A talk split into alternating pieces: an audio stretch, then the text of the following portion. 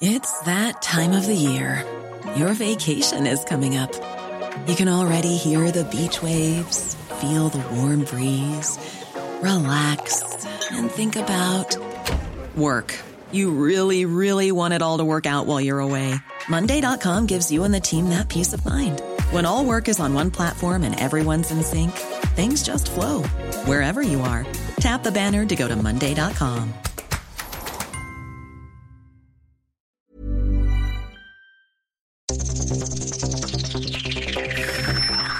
Desafíos actuales exigen que la ciudadanía tenga la capacidad de saber, pensar y participar más que antes. Bienvenidos a Sociedad Horizontal, un espacio donde Armando Ríos Peter y sus colaboradores analizan los temas más relevantes de la política y su impacto tanto en redes sociales como en las calles. Inicia Sociedad Horizontal por El Heraldo Radio, donde la H suena y ahora también se escucha.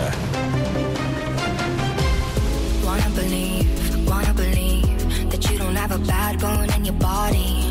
But the bruises on your ego make you go wow, wow, wow, yeah.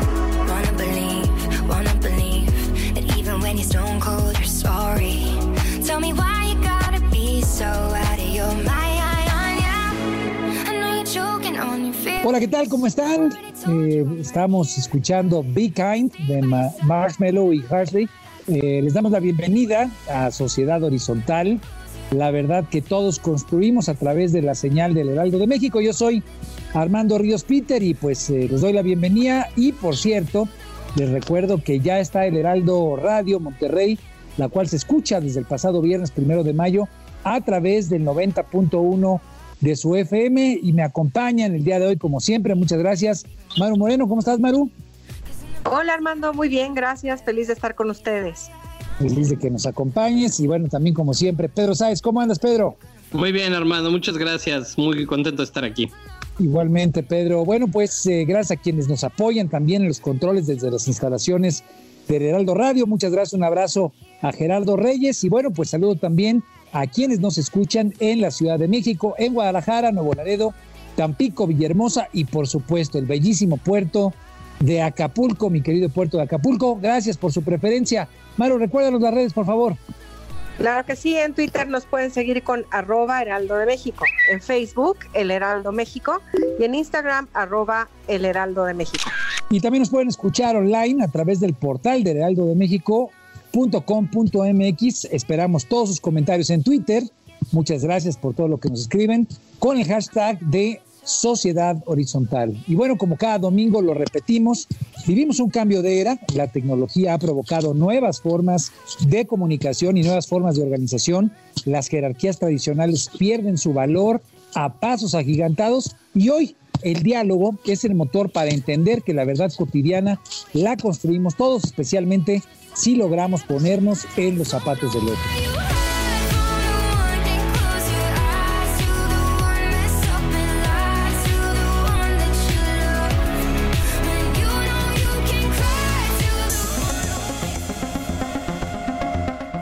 Entrando en materia, hoy tendremos el análisis con los temas más calientes de las redes, no solamente los de la semana pasada, sino los que auguramos que serán para la semana que arranca. Y esta información, como siempre, es cortesía de Metrix, conocer la verdad en una sociedad digital. Yo empezaría comentando, pues eh, tuvimos a mediados de la semana ya este llamado de parte del gobierno a que se reiniciarán las actividades, se reiniciarán de manera escalonada, hay un de hecho un tablero, hay un eh, semáforo con tres colores claramente definidos para la forma en la cual distintas áreas y distintas regiones del país van a empezar a retomar las actividades económicas. Mi reflexión es, estamos eh, todavía pues escuchando noticias sobre cómo va la curva, sobre cómo va el número de infectados, sobre cómo va desafortunadamente el número de muertos, pues me parece que hay que redoblar ante este llamado que hace el gobierno pues las precauciones, estar atentos, estar informados y sin duda alguna seguirnos cuidando. Es importante, sin duda alguna, la economía es importante para muchas familias, ha quedado claro, pues la necesidad de regresar al trabajo, regresar a las actividades, pero también no bajemos la guardia, tengamos protección, tengamos cuidado y sigamos cuidándonos nosotros mismos igual, y al mismo tiempo cuidando a todos los que nos rodean. Y entonces entrando pues un poco en ver cómo ha estado el tema de COVID, eh, ha habido fuertes debates, una declaración que hizo el presidente de la República que ocasionó pues un cierto malestar por parte de los médicos. El presidente de la República pues hizo un comentario, me parece que un comentario un poco a la ligera cuando y dijo que los, eh, los médicos acostumbraban cobrar en la época de del neoliberalismo. Eh, creo que fue un comentario delicado, pero cuéntanos, por favor, Maru, eh, Metrix nos presentó una arena sobre este tema. ¿Cómo estuvo eh, la discusión en redes y cuáles fueron, pues obviamente, los señalamientos de los usuarios digitales? Así es, Armando. Metrix nos regala esta evaluación. En las redes el 64% estuvieron en desacuerdo con el señor presidente tomaron una actitud negativa hacia él y sus declaraciones sobre los médicos, señalan que no son correctas las críticas del presidente a este gremio y piden que se retracte que no ha sabido manejar la emergencia y que hay una saturación de los hospitales, especialmente en los gobiernos morenistas. Por su parte, los médicos, bueno, hicieron su petición de una disculpa al señor presidente, misma que presentó al día siguiente. Sin embargo, las redes no, no lo perdonaron y todas las semanas se le fueron encima con este tema. El 21% de la información que se recibió en las redes fue positiva, señalando que las condiciones actuales de los hospitales provienen de gobiernos anteriores y de noticias falsas que circulan en los medios, como que serán trasladados pacientes de la Ciudad de México a la Ciudad de Puebla.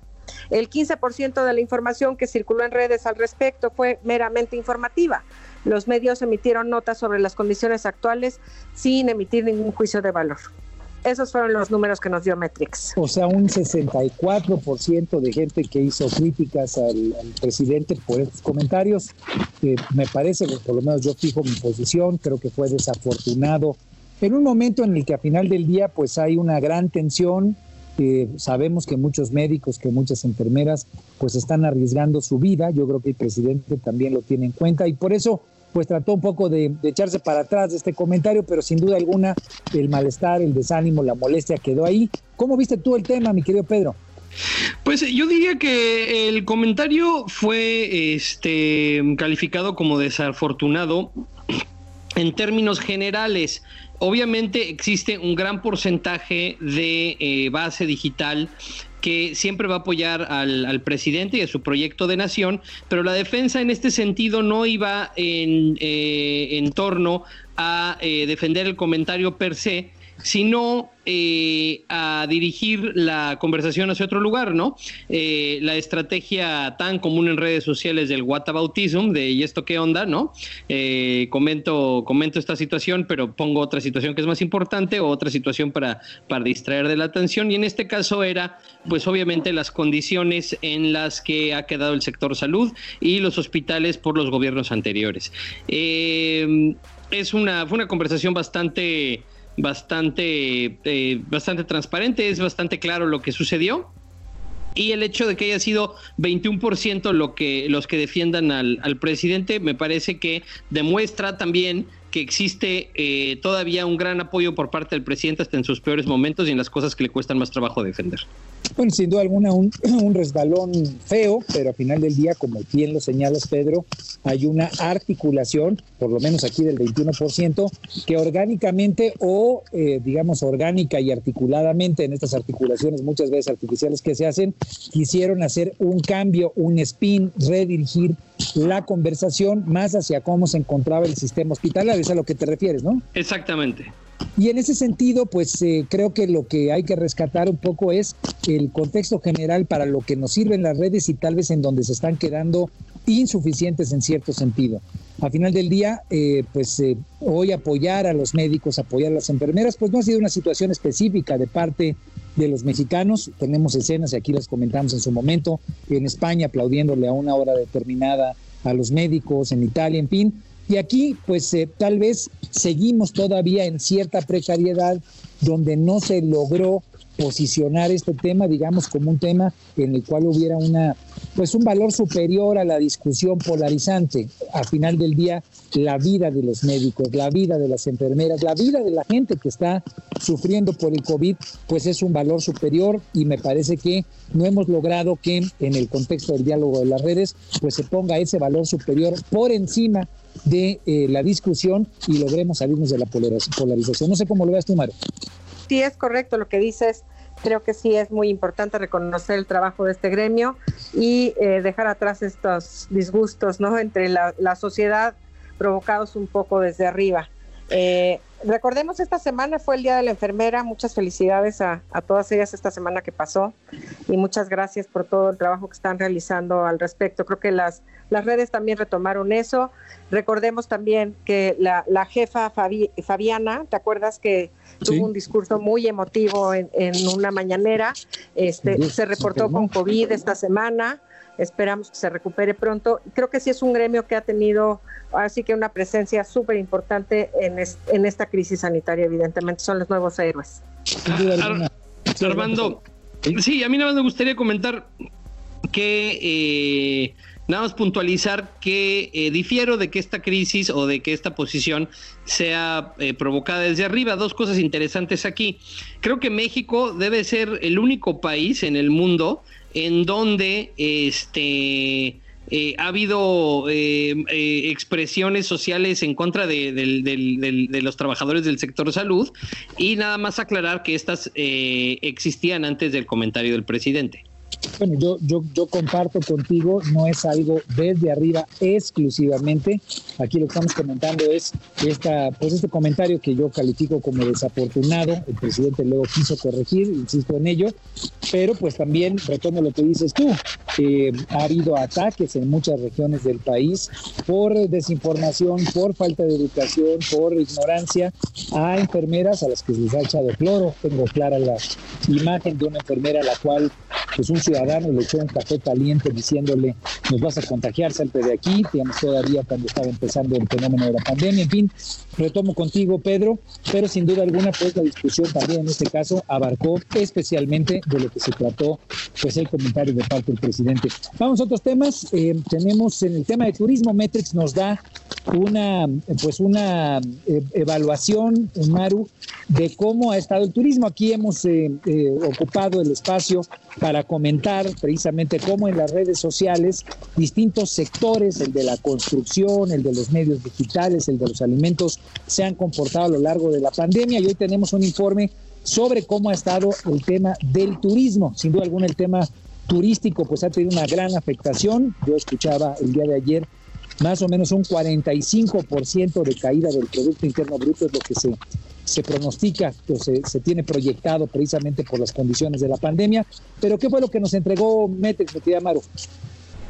Sí, Metrix nos entrega un estudio donde nos dice que el arriba del 60% de la actitud eh, de la conversación fue negativa con respecto al tema de turismo. Las palabras que más se mencionan fueron COVID, viaje, turismo, México, emergencia. Eh, las discusiones con más menciones se relacionan a estas palabras y al impacto en la industria del turismo en México. La cancelación de viajes nacionales e internacionales por la emergencia, las medidas de emergencia aplicadas por las autoridades, así como las relaciones diplomáticas y comerciales con China y Estados Unidos. Estos fueron los datos que nos arroja Metrix en su análisis. Este análisis cabe mencionar que fue monitoreado durante un periodo de 60 días, desde el primero de marzo al día último del mes de abril. Sin duda ha tenido pues claroscuros el tema, algunas cuestiones positivas rescataría yo del reporte como lo presentó Metrix. Mucha gente a favor de que los hoteles se portaron, pues digamos, buena onda, ¿no? Y las cancelaciones las hicieron, eh, digamos, eh, de buen modo y, algunos difirieron, no se quisieron agandallar los recursos que algunos de los eh, usuarios turísticos ya habían depositado. Al contrario, censo de lo que pasó con las aerolíneas, que las aerolíneas pues reciben un fuerte ataque porque pues no han hecho devoluciones o no han sido lo suficientemente dinámicas, rápidas para responder respecto a pues estos usuarios que lo que quieren es o la devolución de su dinero o que se pueda aplazar el gasto. Pero tú tienes las líneas discursivas, Pedro. Yo creo que tú las eh, pudiste revisar, no sé si nos puedas comentar cuáles fueron los temas que más predominaron precisamente de la nube eh, de información que nos comentaba Maru. Así es, nos enfocaremos en las líneas discursivas positivas, esto es las líneas discursivas correspondientes a más o menos el 40 y 40% de la, de la discusión positiva. Eh, las, las más importantes fueron cuatro. Las medidas que se han, se, hubo, hubo mucha conversación en torno a las medidas que se han tomado por el coronavirus en términos de turismo, ¿no? Y obviamente el impacto que han tenido este, estas medidas en el sector. Eh, en la segunda línea discursiva, tú ya la mencionaste, eh, que fue la cancelación de los vuelos. ¿No? Y la forma en la que se han comportado las aerolíneas en este sentido. Eh, Ahora, esa no fue de las positivas, esa fue, digamos, de las que tuvieron críticas fuertes por parte de los usuarios, pero bien, adelante la, planes para después de la contingencia también era el tercero, ¿no? Sí, planes para después de la contingencia este, y el cierre de hoteles por la, por la contingencia. Estas fueron las cuatro líneas eh, discursivas más importantes dentro de la conversación. Ahora, eh, ahí hay que destacar también algunas cosas que creo que servirán, digamos, para el anecdotario de lo que fue la pandemia una de las cuestiones que Netflix destaca fue la buena calificación que tuvo Aeroméxico, lo digo porque ahorita comentaba de que las aerolíneas no habían eh, pues, respondido a los usuarios de manera correcta. Una de las cuestiones, digamos, que jaló la media hacia arriba en favor de las aerolíneas fue el comportamiento de Aeroméxico, que como ustedes saben, pues en coordinación con la Secretaría de Relaciones Exteriores, con Marcelo Ebrard, lograron pues traer material que fue donado de parte de China y este tipo de dinámicas entre el sector público y el sector privado pues fueron bien valoradas sin duda alguna por los usuarios de la red.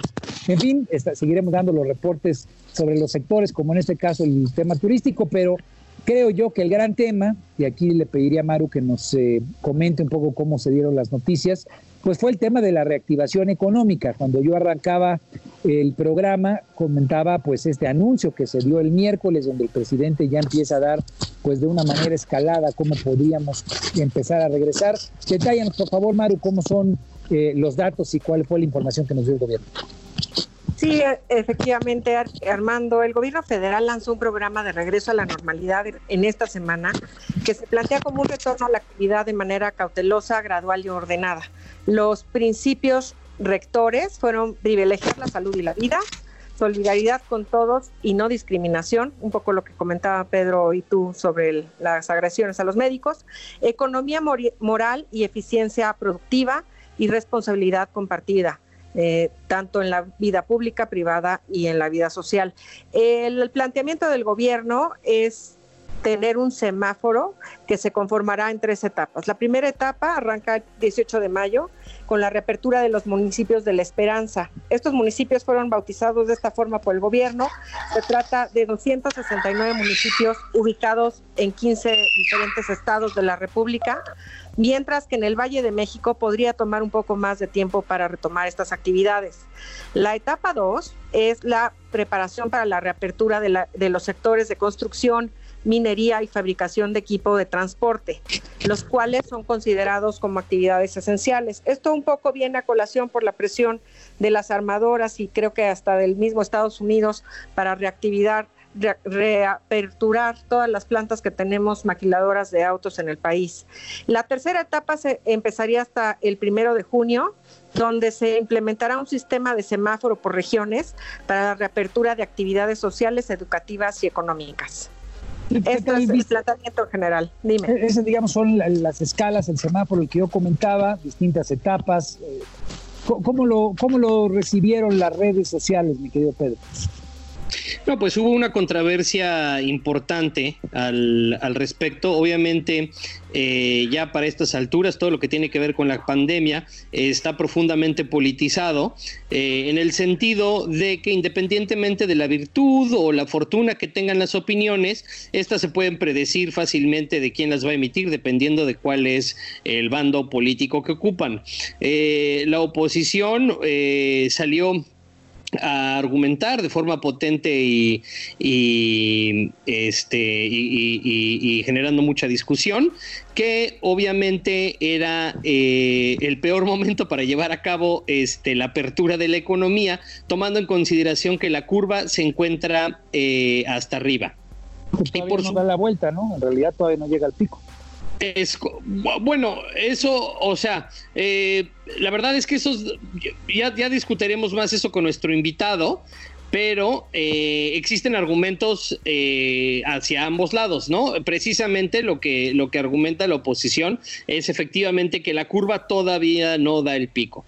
Lo que argumenta eh, el oficialismo digital, ¿no? Que siguen obviamente la línea del doctor López Gatel, es que en razón de cómo se ha comportado la pandemia en México y cómo se ha comportado la pandemia en otros países, los mexicanos tenemos la fortuna, bueno, en primer lugar, una, de que esta pandemia no ha tenido, este, en términos de infectados por per cápita, eh, el, mismo grado de infección y de que ha tenido, por ejemplo, los Estados Unidos o los países, este, eh, los países que los peor les ha ido en, en, Europa, ¿no? Y que en términos de números, eh, México se encuentra en los países menos afectados y que más ha funcionado su política pública y que debido al comportamiento de estos países, aunque la curva no eh, no ha dado eh, la vuelta hacia abajo, ¿no? Que eso es, es, correcto, o sea, eh, las infecciones. Lo comentar ahorita con el doctor, sin duda alguna, pero sí, sí, pero hay una discusión. Ajá, adelante. Sí, pero a lo que voy es que lo que sí es una realidad es que las infecciones hoy son superiores a las infecciones de ayer,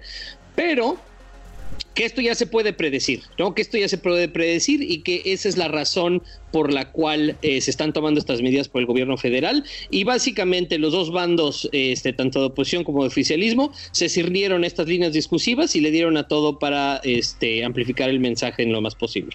Bueno, ahorita lo vamos a comentar con José, una discusión a final de cuentas, dos bandos, desafortunadamente pues sigue polarizado el tema en lugar de que sea un asunto que nos esté cohesionando el cómo como país vamos a entrar a este tema que va a ser enfrentarnos tanto al tema de salud como cómo garantizamos que el asunto económico pues no siga teniendo eh, las caídas que ha tenido. Y ahí yo te preguntaría, Pedro, hubo caída en el empleo, hubo un reporte importante, coméntanos esa noticia, creo que, creo que nos da mucha luz respecto a, a esta problemática que es el tener eh, pues un semáforo y el tener que vivir dos cosas, ¿no? Por un lado, la discusión alrededor del tema de salud y la discusión alrededor del tema económico. ¿Cómo estuvo el tema de esta pérdida de empleos? Es correcto. Según las últimas cifras, se han perdido en México alrededor de 753 mil empleos en solamente un mes y medio. El sector turístico, que ha sido los sectores más abatidos por el problema, ha perdido el equivalente a siete aeropuertos de Santa Lucía por, por COVID-19. Algunos medios reportan la, emplea, la pérdida, perdón, disculpa, la, pérdida de ocho empleos por minutos en los últimos dos meses y la mayoría de los trabajadores fueron dados de baja de manera permanente, lo que indica que en los próximos meses eh, es, existe una alta probabilidad de que la economía siga en condiciones negativas. El mayor daño se ha visto reflejado en los empleos mejores pagados, esto es, en empleos de alto nivel y mayor calidad o alto nivel de especialidad. Eh, finalmente, algunos medios han calculado que el confinamiento dejará sin empleo a más de 3 millones de personas este año, basado en los pronósticos del Fondo Monetario Internacional. En términos... Sí, sí. Adelante. Sí, en términos de cómo impactará esto a la pobreza, eh, se calcula que esta situación traerá pobreza a miles de familias e inestabilidad. Eh, otra vez, el Fondo Monetario Internacional considera que el 5.3 de la fuerza laboral quedará desempleada durante el 2020 eh, y la población económica activa en el 2019 fue de 57 millones, para darnos una idea de cómo están estos números. Wow, pues en realidad cifras preocupantes y sin duda alguna eso acompañado con lo que publicó el Coneval, el Consejo Nacional de Evaluación de las Políticas de Desarrollo Social, que proyecta pues un incremento de la pobreza extrema que podría llegar hasta 10.7 millones de personas en 2020, casi un 45.8% de personas en pobreza laboral pues creo que son datos preocupantes que, que, precisamente nos permiten tener un contexto mucho más amplio respecto a este llamado del gobierno para regresar a actividades. Sin duda alguna es una discusión en la cual hay polarización, oposición digital, oposición fuera y también los oficialistas. Pero pues estamos, digamos, entre dos navajas, ¿no? entre la espada, este, y la pared. El tema de la salud, preocupante sin duda alguna por los números y por los muertos, pero también el tema económico, donde las cifras pues no se ven nada halagüeñas. Yo cerraría porque nos tenemos que ir al corte, pero eh, cerraría comentando dos noticias que me parece que es importante tener en seguimiento porque darán mucho de qué hablar. Una fue pues la ley Bonilla, a final de cuentas la Suprema Corte de Justicia lo que hizo fue darle un revés al gobernador, allá a Morena, en Baja California. Ellos pretendían quedarse cinco años en el gobierno. La Suprema Corte de Justicia pues calificó esto eh, pues de una manera bastante peculiar. Allí el ministro presidente lo señaló como un verdadero fraude a la Constitución, de tal manera que el gobernador Bonilla solamente se queda dos años por decisión de la Suprema Corte de Justicia y un asunto que, repito, va a dar mucho de qué hablar y seguramente podremos dedicarle un programa entero al asunto en el tema de seguridad, el decreto que mandó el presidente de la República el lunes, en el cual pues establece que el ejército saldrá a las calles a apoyar a la Guardia Nacional en materia de temas de seguridad pública. Esto ya se había aprobado en la Constitución cuando se aprobó la Guardia Nacional, pero bueno, pues es un tema que ha generado polémica y que sin duda pues ya podremos comentar los puntos a favor, los puntos en contra que están sonando en las redes sociales. Nos vamos a ir a un corte, yo soy Armando Ríos Peter, estamos aquí en Sociedad Horizontal, la verdad que todos construimos. Nos seguimos ahorita.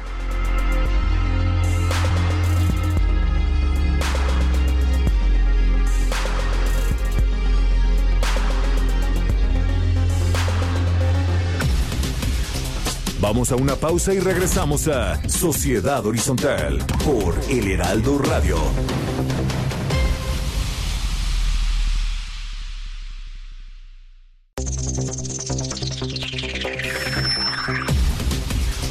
Regresamos a Sociedad Horizontal por El Heraldo Radio.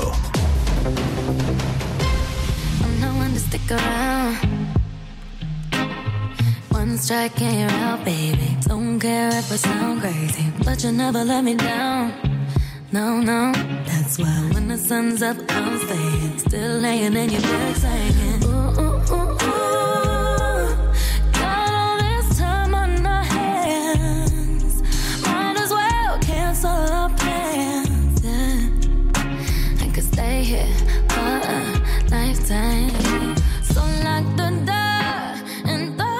Hola, ¿qué tal? ¿Cómo están? Regresamos aquí a El Heraldo Radio.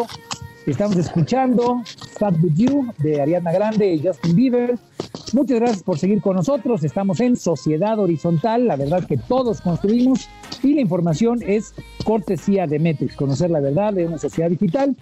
Yo soy Armando Ríos Peter y bueno, pues le agradezco mucho a Maru Moreno y a Pedro Sáez que sigan aquí con nosotros. Y pues esta tarde nos engalana, como dicen allá en mi tierra, nos acompaña José Soliker, él es empresario, consultor del sector salud, escritor y además de todo, pues un eh, fuerte participante en redes sociales que pone posiciones interesantes, inteligentes sin duda alguna y pues polémicas, que es eh, algo importante a destacar cuando se participa en este nuevo entorno digital.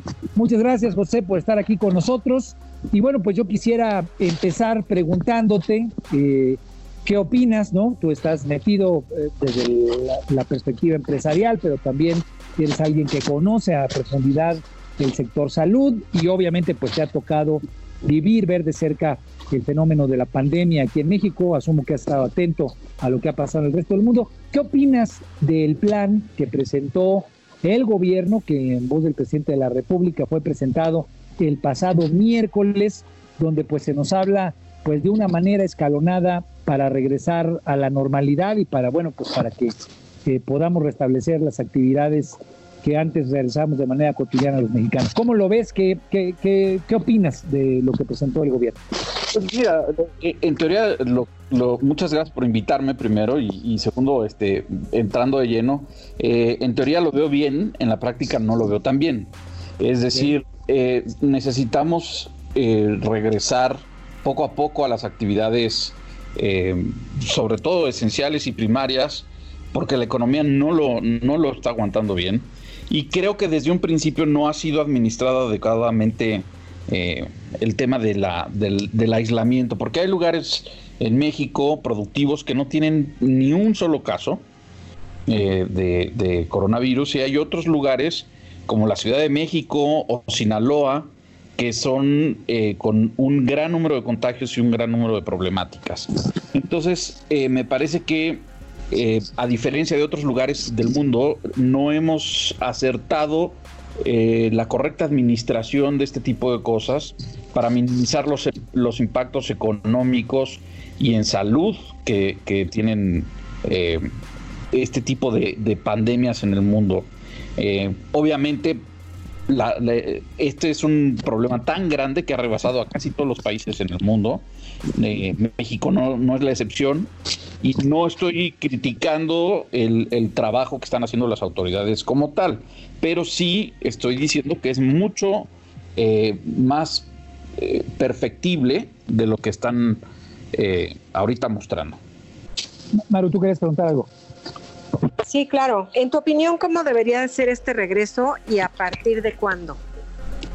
En mi opinión, eh, estamos apenas eh, hay varios, hay varios factores a, determinar. Estamos apenas ahorita en un, en un momento de muy alto contagio. Se nos ha vendido en términos comunicativos de forma equivocada, me parece, la idea de que eh, vamos a volver a la normalidad muy pronto y que vamos a aplanar una curva, que no necesariamente es así. La meseta, digamos, el punto máximo no necesariamente empieza a bajar a partir de que tocaste la punta, sino te puedes mantener en una meseta un buen rato y por la tendencia que se observa en México de contagios, se puede ver que eh, pueden haber varias olas, no solamente una primera y una segunda ola de, contagio. Eso es número uno. Número dos, yo creo que hemos fallado en el tema de prevención. Eh, y, para, y para volver a, salir a la calle necesitamos todos estar muy conscientes de qué es un virus y cómo se transmite un virus y cómo podemos evitar que se transmita un virus. Una de esas políticas que es muy importante es el distanciamiento social, que es lo que estamos aplicando, pero no es la única. El, el, uso del cubrebocas, por ejemplo, es fundamental, pero el cubrebocas no es un equipo de protección personal, sino es un equipo de protección a terceros. Y yo creo que ahí el gobierno no ha sabido comunicar adecuadamente esto por temor a que haya una falta de, o una escasez de este tipo de equipos como los cubrebocas. Eh, los cubrebocas N95, por ejemplo, son cubrebocas muy específicos eh, en su grado de producción y esos son recomendados únicamente para el personal médico o personas enfermas, número uno por su costo y segundo por su dificultad de uso, etcétera.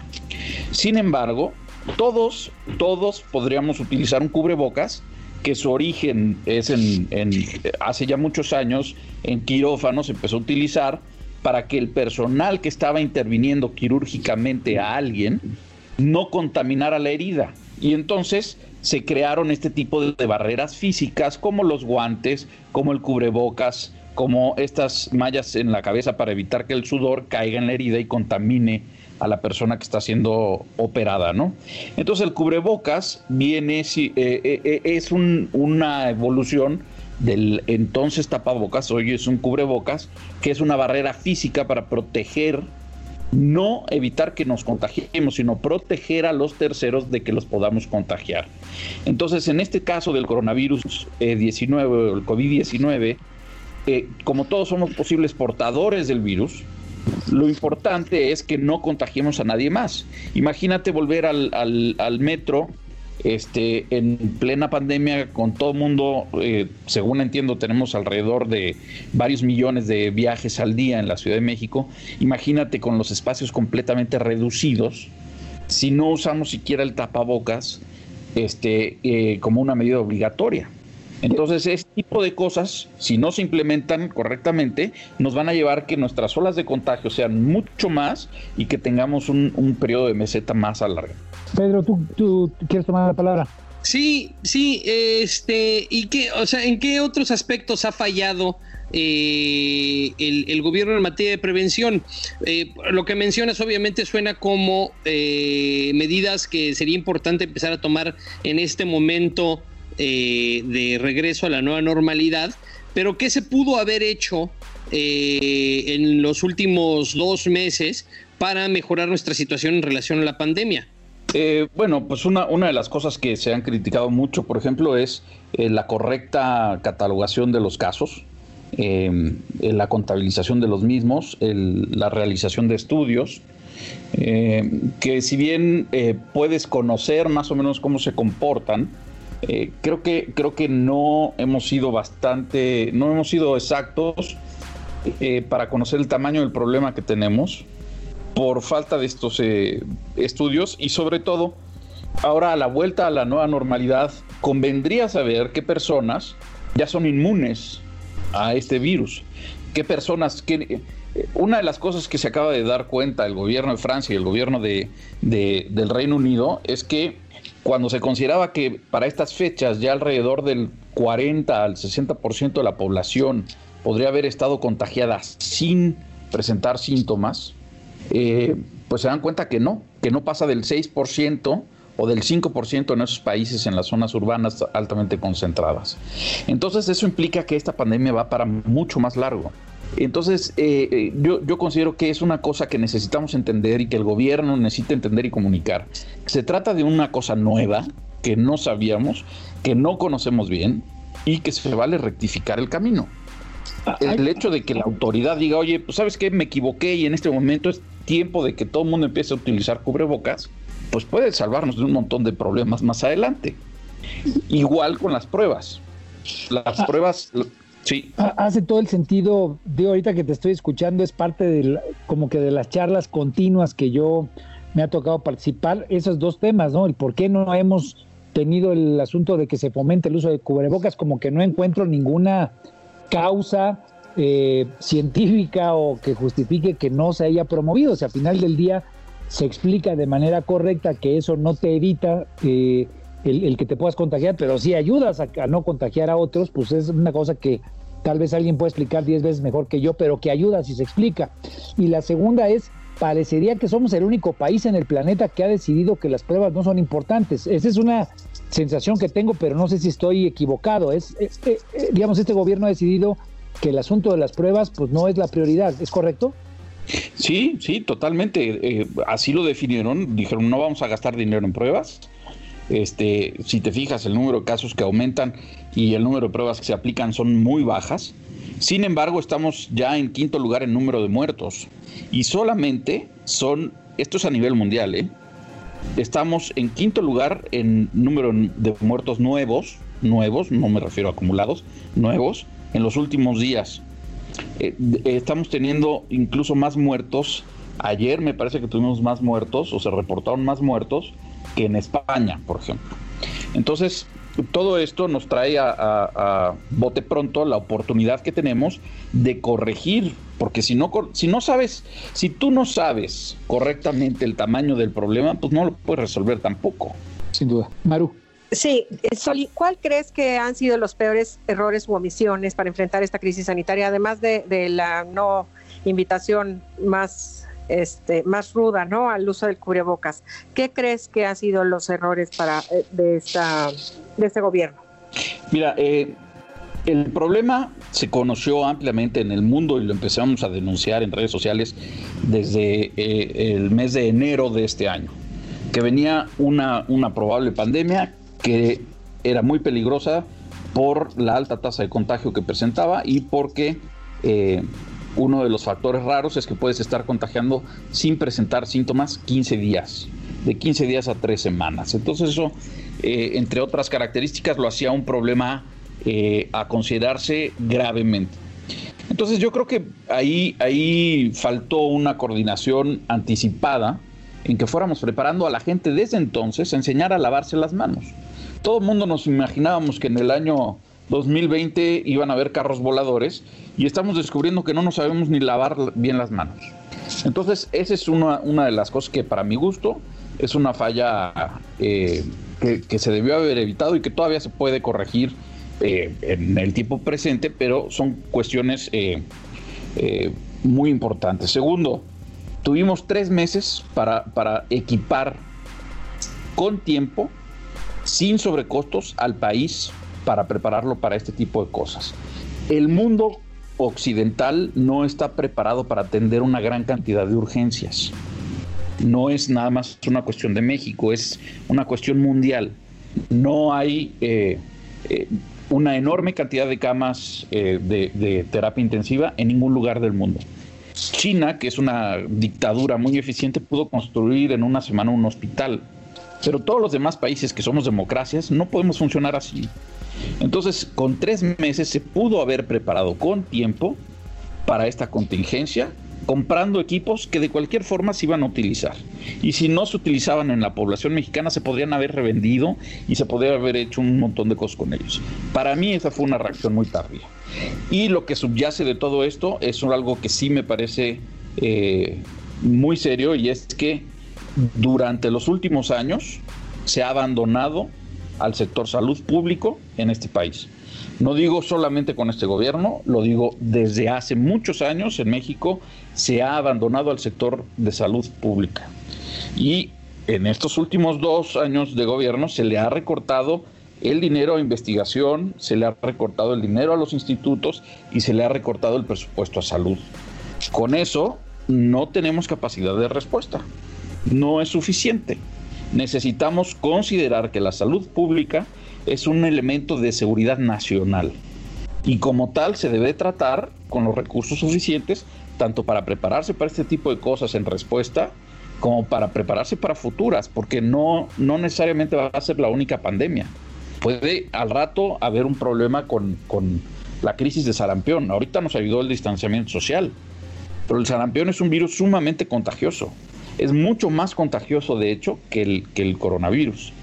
Entonces, todo ese tipo de cosas deberíamos estarlas pensando y planeando para que no tengamos que estar este, como país pidiendo que los hospitales atiendan gratis y comprando este, unos, unos equipos defectuosos y que resulta ser que se vendieron en un millón y fracción cada uno cuando te debieron haber costado el 20% de eso si no se hubieran comprado con urgencia a último momento, ¿no? Y al hijo de un prominente político de la Cuarta Transformación. Pero bueno, ese no es el asunto. Pedro, querías tomar la palabra. Sí, gracias Armando. Soli, a mí me interesa mucho eh, tu opinión en relación a por qué, eh, por qué se está tomando la decisión, o sea, por qué se ha eh, anunciado, por qué fue esta semana en la que se publicó eh, esta estrategia para regresar a lo que ahora este, conocemos como nueva normalidad. Ahora, ¿por qué esta pregunta está en un contexto.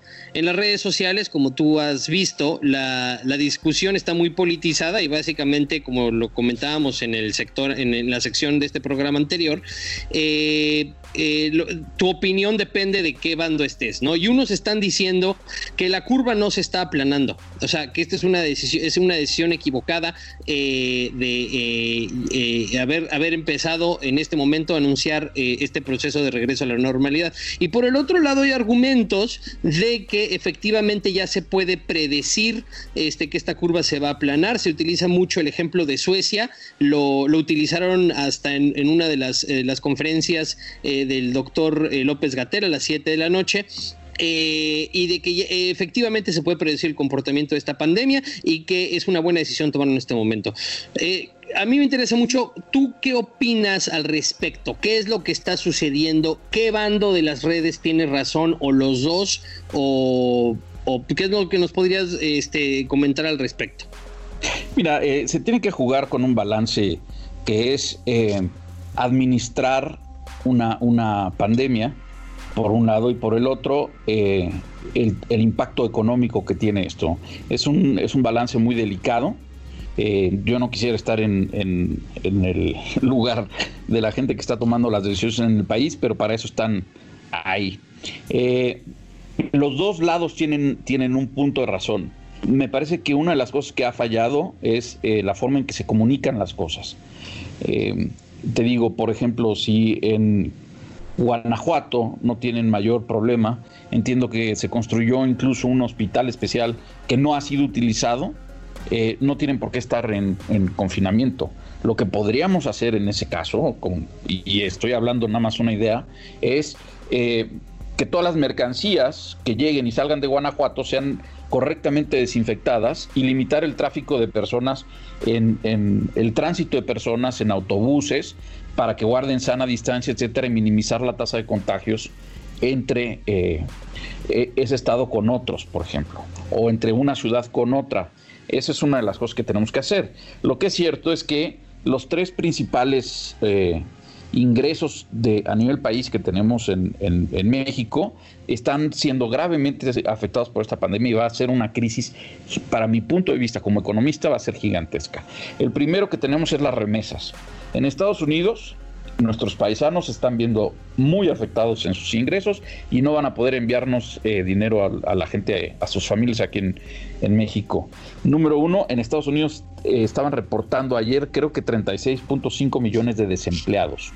Más si tú le juntas el distanciamiento social y un montón de negocios que están quebrando, pues no, no va a haber dinero que nos manden por ahí. Segundo, el modelo, eh, nosotros, nuestro segundo ingreso país es la manufactura automotriz, que se ha caído gravemente por otras decisiones tomadas antes del, del COVID-19 y ahora, pues porque la economía se va a frenar y no, no va a ser fácil que la gente consuma vehículos, a no ser que el sistema financiero se mantenga muy sano y con créditos muy atractivos, etcétera. El tercer lugar eh, de ingreso nacional es el turismo. Del turismo viven un montón, montón de, eh, canales adicionales.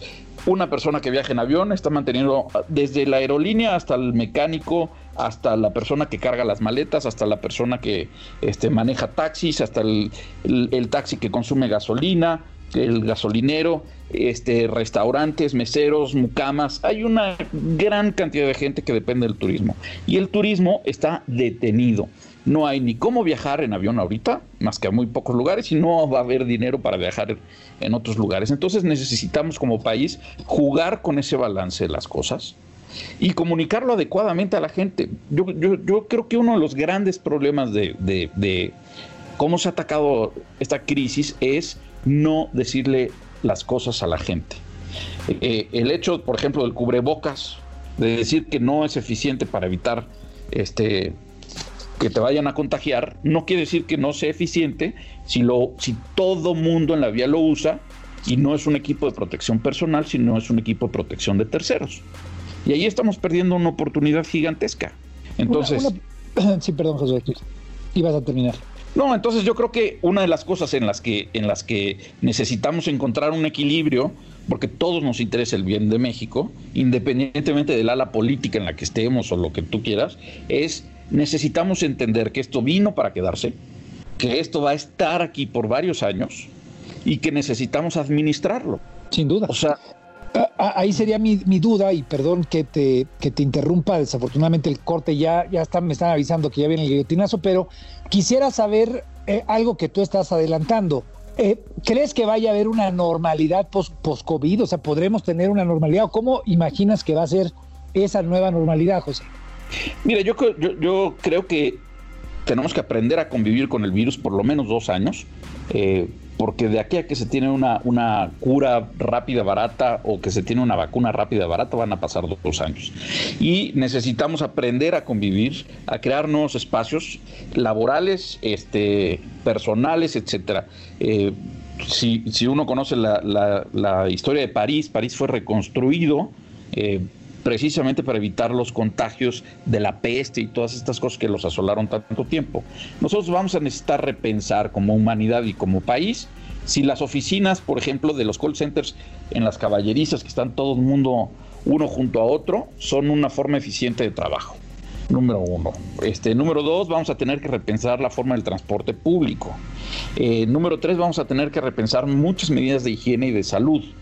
Yo me, imagino, por ejemplo, que la gente podremos volver a la calle siempre y cuando todos traigamos un cubrebocas de, forma obligatoria, eh, todos tengamos siempre acceso a gel sanitario eh, eh, o, gel alcoholizado y este, que tengamos todos incluso una careta para proteger otras áreas como los ojos, que eviten que podamos absorber por ahí la, saliva o, las partículas del virus que salen cuando alguien grita, estornuda o tose, este, de esa forma podamos ir poco a poco volviendo a la normalidad.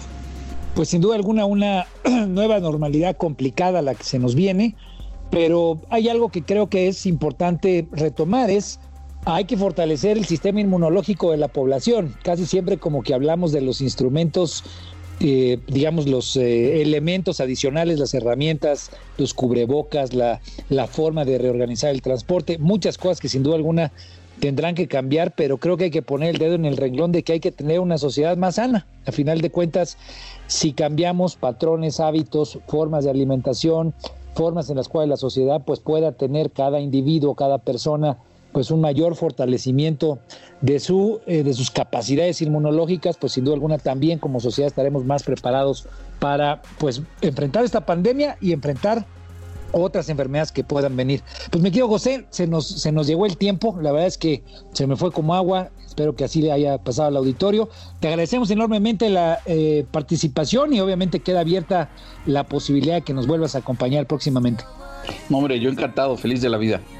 Mil gracias y bueno, pues le agradecemos a todo el auditorio que nos haya escuchado, le agradecemos a Metrix Conocer la Verdad en la Sociedad Digital por la información y bueno, pues muchas gracias Maru, muchas gracias Pedro.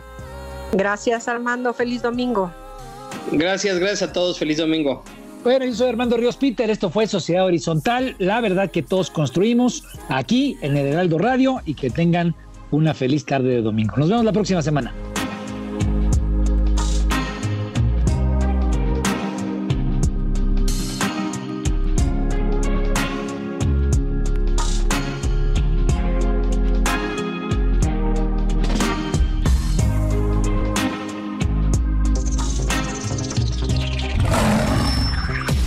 Desafíos actuales exigen que la ciudadanía tenga la capacidad de saber, pensar y participar más que antes. Esto fue Sociedad Horizontal, un espacio donde Armando Ríos Peter y sus colaboradores analizan los temas más relevantes de la política y su impacto tanto en redes sociales como en las calles.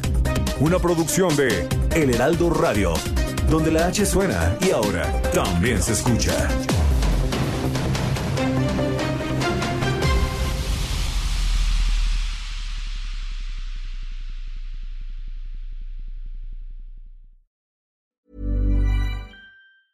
Hey, it's Danny Pellegrino from Everything Iconic.